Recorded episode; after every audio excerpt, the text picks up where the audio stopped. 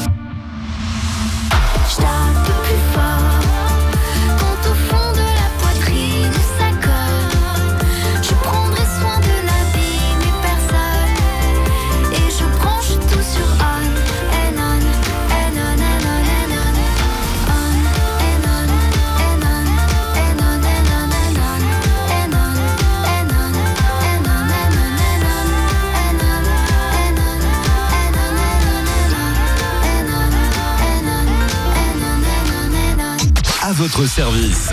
13h, 13h30 sur Azure FM, avec Brice et ses experts. Alors on le disait euh, juste avant la pause, les jardins, le jardin d'ornement, les rosiers, les fleurs en tout genre ont pris un sacré coup avec euh, cette canicule, avec cet été très chaud et surtout le soleil brûlant. Eric. Ça, C'était ça. C'était c'était ça Et on le sentait sur la peau. Oh, Exactement, euh, je veux dire, là, il fallait vraiment sortir couvert, hein, si je peux me permettre. Mais euh, ce qui est important, c'est qu'on a vu beaucoup d'arbustes avoir les feuilles jaunes. Alors ça, c'est pas très grave, hein. je veux dire, euh, les feuilles sont tombées plus tôt. Au contraire, ce déchet-là, bah, faut le remettre, faut bien le laisser au sol pour reconstituer les réserves de manière que l'arbre bah, puisse puiser dans celle-ci Mhm. pour qu'il puisse reconstituer sa ramure.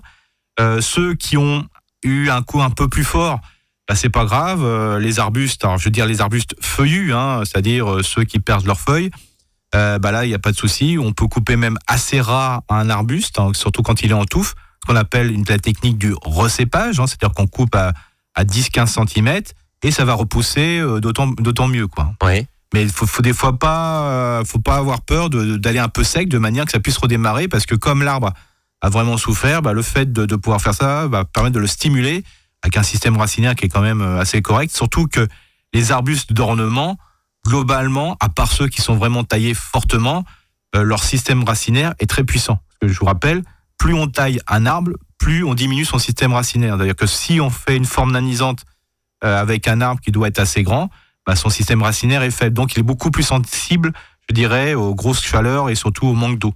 Donc, euh, moralité, à la plantation, ce qui est important, c'est surtout de bien prévoir des arbres de manière qu'on puisse les, faire, les, les faire développer jusqu'à leur seuil de développement naturel. Plus on restreint un arbre dans son développement, bah, moins, euh, plus vous risquez par contre euh, d'avoir des, des soucis de, bah, de mortalité. Donc ça veut dire que, très concrètement qu'on respecte les distances de plantation. Euh, on, on évite de faire euh, Exactement. d'entasser.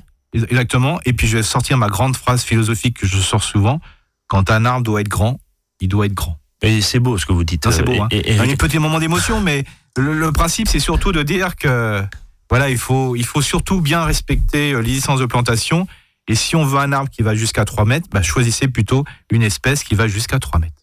Et voilà, de, de remettre un peu de logique euh, là-dedans et pas forcément faire n'importe quoi et de faire du bonsaï de, de, jardin. Euh, question toute bête, hein, il a fait chaud, les arbres ont eu soif, mais on nous raconte depuis des décennies que euh, les arbres ont des racines qui plongent, et vous l'avez dit au Mhm. début de cette émission. Euh, Est-ce que finalement un arbre, une haie, ça s'arrose? Alors, non, sauf si on l'a planté. Ok. C'est-à-dire que Donc ça veut dire que même si on a arrosé cet été par exemple et on pensait éventuellement à un pommier qui perdait un petit peu ses feuilles, même le fait d'arroser le pommier ça sert à rien. Alors, si, alors je veux dire, si, si- mais il faut vraiment, vraiment à outrance, parce que quand vous vous rendez compte qu'un pommier, euh, s'il fait euh, 3 mètres euh, de large, il faudrait arroger au pourtour pour, euh, et tous les jours, quoi. Oui. Donc, il faut mieux euh, prévoir euh, justement qu'il y ait un bon système racinaire plutôt que d'utiliser de l'eau. Quand on voit la- la- le coût de l'eau, euh, c'est. Notamment les restrictions, euh, Restrictions, où- dont certains territoires en Alsace ont été, euh, euh, ont été concernés hein, cet Voilà, été euh, justement. C'est pas forcément la logique. non, Ouais. non. Et surtout, par contre, si vous avez planté au printemps, ben, vous êtes obligé d'arroser après parce qu'il y a un risque important de mortalité. Le système racinaire n'est pas assez puissant. Euh, on revient deux secondes sur le jardin d'ornement, Oui. euh, les, les massifs de fleurs, Mm. les bon qui ont là aussi cramé. On Ouais, dit bon, là, c'est littéralement les choses. Euh, Qu'est-ce qu'on peut faire? Bah là, un bon, cisa- bah là, un bon cisaillement, je dirais, des parties, euh, je dirais, qui ont été brûlées. Euh, le retour au sol, un bon paillage au, à l'automne va permettre de reconstituer le système racinaire. Et vous verrez au printemps, vous ne verrez même plus les stigmates de, ces- de cette canicule. On parle 30, 35 secondes de la pelouse qui est jaune. Voilà, bah faut laisser faire. Voilà. Ouais, les pluies d'automne qu'on espère euh, vont peut-être. euh, bah, disons que vous aurez peut-être une pelouse qui sera peut-être moins euh, entre guillemets graminée, donc herbacée. Ouais. Elle sera peut-être avec d'autres choses parce que comme le, le- le gazon était absent, bah, les graines de pissenlit, les graines de ci de ça, bah, se sont installées avec grande joie. Les pluies qui vont revenir vont faire qu'il y aura une germination, donc ne soyez pas surpris d'avoir autre chose dans votre pelouse que de, des herbes.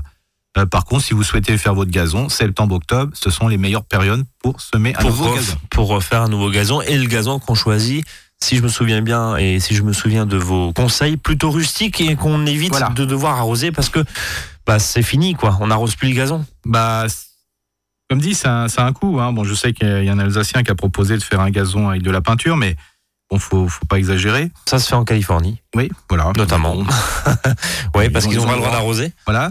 Euh, non, non, il faut vraiment un système, un gazon puissant et surtout un gazon qu'on va surtout couper au-delà des 6 cm de manière à avoir un système racinaire plus fort du gazon. Quoi. Plus fort et qu'on arrose euh, presque pas, voire Ouais. euh, quasiment euh, pas du je tout. trouve ça ridicule d'arroser Euh, les gazons. quoi. Et on garde justement l'eau plutôt pour le potager dans lequel Exactement. nous allons maintenant. Eric, au potager, c'est la bérésina? Non, Non, pas. pas. du tout, hein, pas du tout. Hein. Qu'est-ce qui a souffert Bah, ce qui a souffert, c'est surtout, euh, je veux dire, Essayez de rassurer soyons, ceux qui nous écoutent. soyons, soyons positifs. Qui n'a pas souffert Ouais. Vous parlez. Les courges étaient faramineux au début, terrible. Euh, je veux dire, euh, là, euh, bon, ce qui m'embêtait, moi, c'est de manger des courges, par exemple, spaghetti au mois de, au mois de juillet, quoi. Ouais, parce que la saison s'est avancée. Oui. Ça a trop avancé. Il y avait un mois et demi à deux mois d'avance sur des légumes, sur des, des courges. Bon, heureusement qu'elles ont poussé au début. Alors ça, c'était suite à un sol quand même chaud et l'excès d'eau euh, qu'on a eu, hein, parce qu'on sait très bien que les courges, pour qu'elles puissent grossir, bah, il faut beaucoup De d'eau.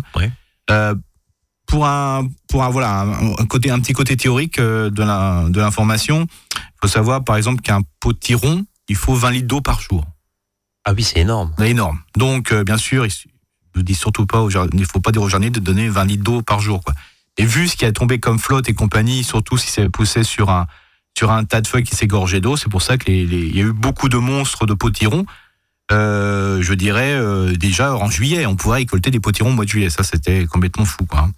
Après, vous avez remarqué que suite à la canicule, comme il a fait des journées très chaudes, avec des températures bien sûr supérieures à 25 degrés, vous avez eu de l'oïdium, ce qu'on appelle le blanc. Le blanc, oui. Le blanc euh, se développe quand il y a les températures supérieures à 25 degrés et une, des humidités de temps en temps. C'est pour ça que aujourd'hui, il y a beaucoup de pot, enfin la majorité des potirons, de tout ce qui est cucurbitacé, des concombres, des melons et autres, ont des feuilles blanches. quoi. Oui, même les courgettes. Hein. Les courgettes, Euh, les euh, elles, ont pris, elles ont pris un voilà. sacré coup. Alors là, peut-être que l'année prochaine, il va falloir prévoir. euh, ça, c'est un petit, un petit bilan.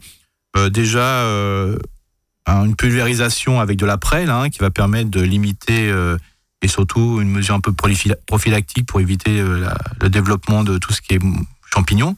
Et puis peut-être passer au soufre. Euh, je, je vous pose la question, les déchets, les, les courgettes là, les concombres qui ne servent plus à rien, on, on en fait quoi?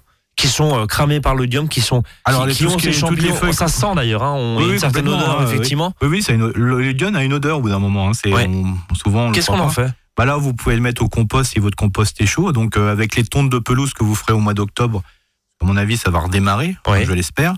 Euh, bah là, ça va permettre de chauffer et ça permettra de décomposer cette, euh, ce déchet.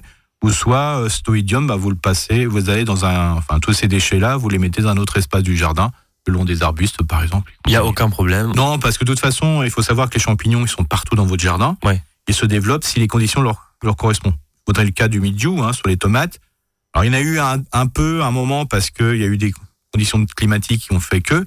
Il faut savoir que le mildiou se développe si les températures sont supérieures, inférieures à 25 degrés et de l'humidité pendant la canicule. Ce qui n'était pas le cas évidemment, Voilà. évidemment cet été. On va marquer une nouvelle pause avant de retourner au jardin. On a, on a plein de questions évidemment à poser à, à Eric Charton. Euh, faites de même si vous le souhaitez hein, sur, sur Facebook. Pause musicale et on revient tout de suite.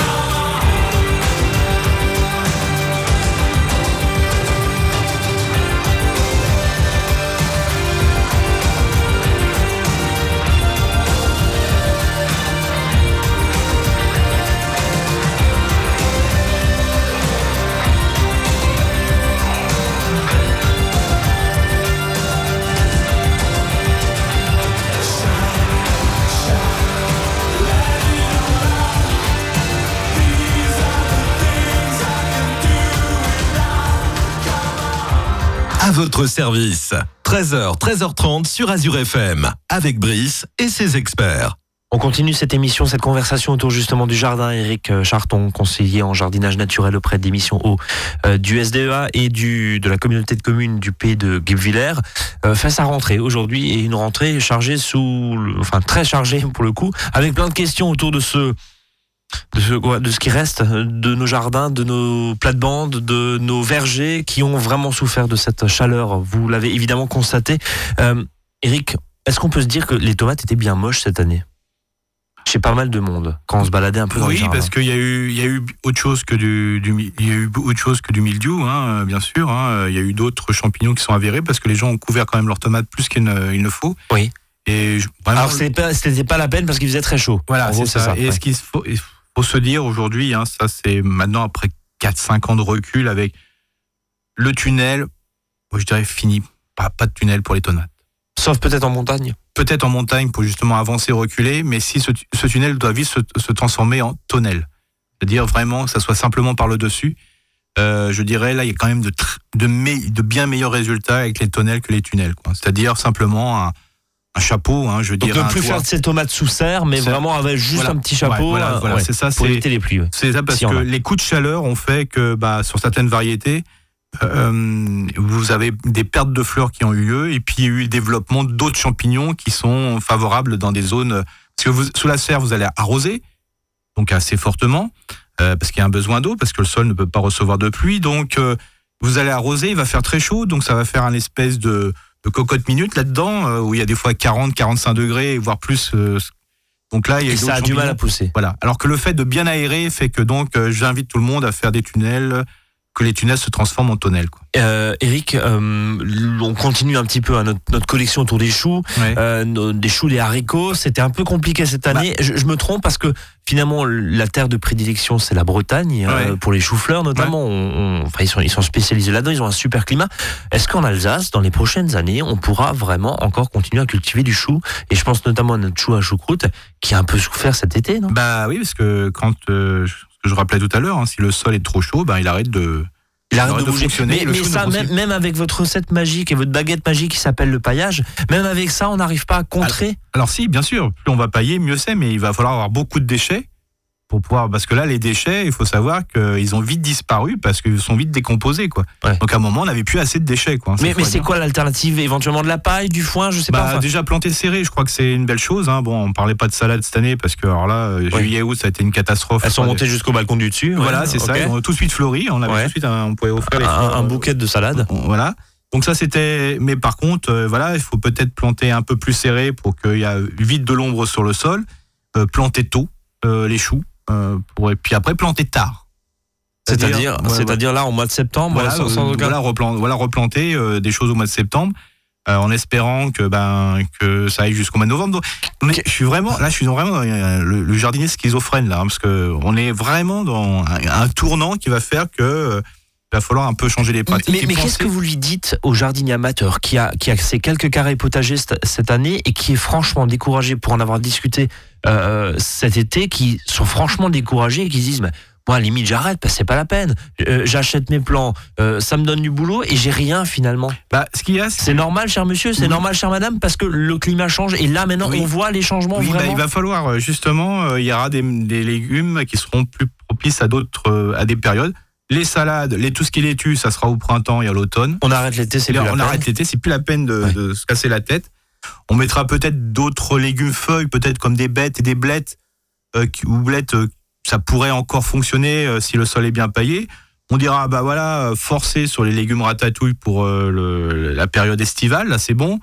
Bah les choux, bah. Aubergines, poivrons, c'était génial. ouais, C'est- un climat qui leur ah plaît. bah, là. ça, ça, ça, c'est- on va- Ouais. on- ça va très très bien quoi.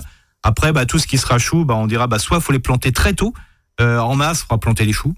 Euh, voilà, Ouais. maintenant euh, ça sera comme ça, donc on sera obligé plus facilement de les acheter chez, chez les acteurs professionnels. Pourquoi? Parce que il est rare que les jardiniers au mois de au mois de Au mois mars, de mars ont déjà leur plan. ont leur plan. Ouais. Il faudra penser qu'au mois de fin août, bah, on pourra commencer à planter des choux pour la- l'autre période.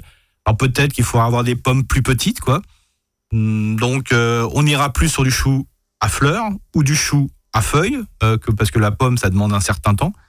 Euh, il faudra penser aussi que les poireaux, il faudra les planter, on fera, on soit beaucoup plus poireaux de, à, à planter la période, euh, je dirais, euh, plutôt avril-mai, euh, pour qu'on ait des poireaux, euh, je dirais, corrects en juillet. Et puis après, bah, peut-être que vous avez vu la, la tête des poireaux à repiquer, c'était terrible cette année. Hein. Euh, c'est- Ouais. c'était pas, pas top. c'était pas folichon. pas folichon. Euh, il nous reste euh, trois minutes euh, rapidement. Donc globalement, pas de panique, mais malheureusement, il y a de la casse et il y aura de la casse dans les prochaines années, quoi qu'il en dise. Et on a beau euh, pailler, euh, mettre Mm. des ombrelles, etc. Bah, au bout d'un moment, on, on subit et, Mm. et contrairement aux professionnels, parce que c'est eux leur véritable défi, ils vivent avec cette activité-là. Et on pense aux maraîchers euh, cet après-midi. Euh, bon, nous, on- les potagers Mm. Amateurs, c'est c'est- c'est Ah. pour s'amuser aussi et voire pour se détendre. Mais euh, mais voilà, il, il faut reconsidérer les choses. Oui. Euh, on termine par l'agenda et puis je crois Oui. que vous avez une, une petite annonce oui, à, voilà, à donc passer. il faut Tiens, qu'il y a vous vendez votre brouette, hein, c'est ça? Non, non, non, non, non, la, non, non, la boîte, elle est déjà vendue. Euh, donc, euh, il faut savoir qu'on recrute des éco-jardiniers dans la région de Tannes, Cernègue et Villers. Donc, c'est une formation de, de cinq demi-journées hein, qui ont lieu euh, de cet automne jusqu'au printemps prochain. Oui. Donc, je vous invite à prendre, euh, à téléphoner à Delphine au 03 89 62 56 27. Euh, justement pour euh, voilà euh, pour entrer dans cette formation de guide de de la Ça, ça consiste en quoi rapidement? Bon, c'est des formations, hein, donc c'est de savoir qu'est-ce qu'il faut faire au jardin. Et le but du jeu, c'est qu'après, ces éco-jardiniers soient relais sur leur territoire pour donner des informations à leurs familles, à leurs habitants. euh, voilà, ça donne, c'est un groupe en plus très très sympathique. Et L'idée c'est de porter la bonne parole entre guillemets, la bonne Exactement, parole du et puis jardinier. la bonne ouais. parole aussi à l'intérieur du groupe, hein, c'est-à-dire qu'il y a souvent des échanges qui se font. Il y a un stamtiche qui est fait tous les mois. Bonne, bonne nouvelle aussi sur le territoire du SMICTON de la Centrale, donc sur les 89 communes. Il y aura une nouvelle formation d'éco-jardiniers aussi, donc rapprochez-vous du SMICTON de la Centrale pour vous inscrire.